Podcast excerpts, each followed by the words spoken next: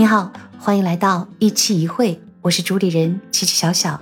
今天和你聊聊未来。说到未来，突然意识到，人到中年的我，除了期盼变成更好的自己这份现实以外，对未来已经好久没有好奇和憧憬了。为什么会说好奇呢？因为只有好奇才会诱发，才会努力创造。就像牛顿的万有引力定律。年轻的牛顿被一个落下的苹果砸中，发生了好奇。发明家爱迪生好奇为什么母鸡可以孵鸡蛋，小鸡从里面破壳而出，所以他也去搭了个窝，在下面铺上柔软的茅草，鸡蛋放好，蹲坐在上面。最后他明白了，因为人的体温没有鸡的体温高，是不能孵小鸡的。他看见鸟儿在天空中自由地飞翔，因为鸟有翅膀。又看到气球。没有翅膀也能飞。通过好奇，他增长了很多的知识。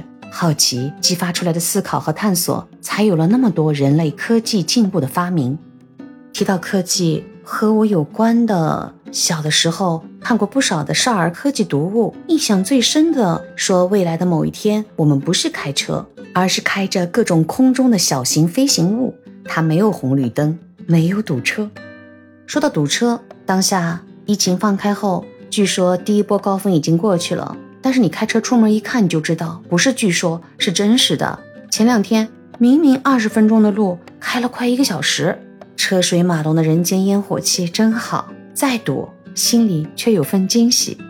步入中年的我，应该还算是有份好奇。我好奇一些新理念，因为好奇去学习、去探索，才能有很多理智的取舍。但是这个好像和未来。不搭界，因为它更多的还是当下生活的现实。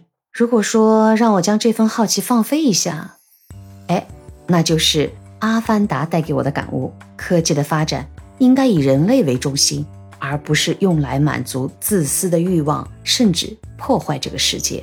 过去的三年疫情对人类是个灾难，未来也不知还会有多少灾难。灾难中，我们痛心的看到很多的奇葩现象，比如平时都知道的。是药三分毒啊，但药也会有很多人去囤，囤是指大量的囤积哦，可怕不？再有就是太多的老人，年岁已高，机体里基础有各种各样的毛病，一旦被新冠感染，家人的慌乱，家人的无助，医院外长长的队伍。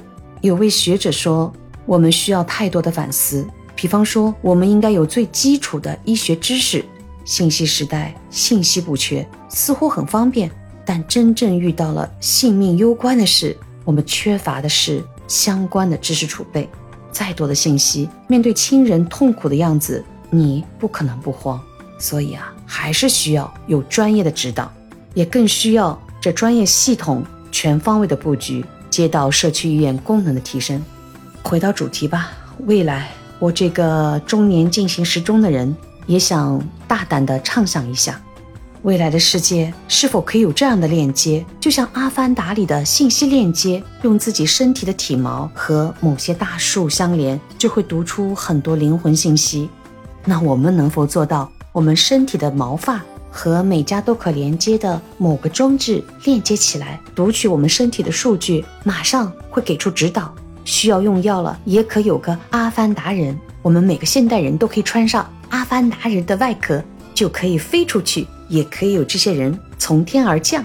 这虽然是个大胆的畅想，但和生病的老人在寒风中瑟瑟发抖排长长的队相比，这个是不是想想也很美好？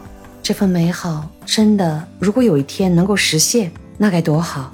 对于未来，我愿世界和平，人类生活宁静祥和。这份想想也很美好的期许，希望有一天真的能够实现。不止我们中国，世界上所有的国家，在老年化不断严重的当下，希望我这份期许对未来的展望能真正的实现。这样的未来，哀戴想遇见，哀戴希望实现。这首日语歌《哀戴》送给大家，别忘了订阅、关注、评论、点赞哦。希望老有所养，病有所医，生活宁静祥和的未来世界早日来到。哀戴呢？我们下期见。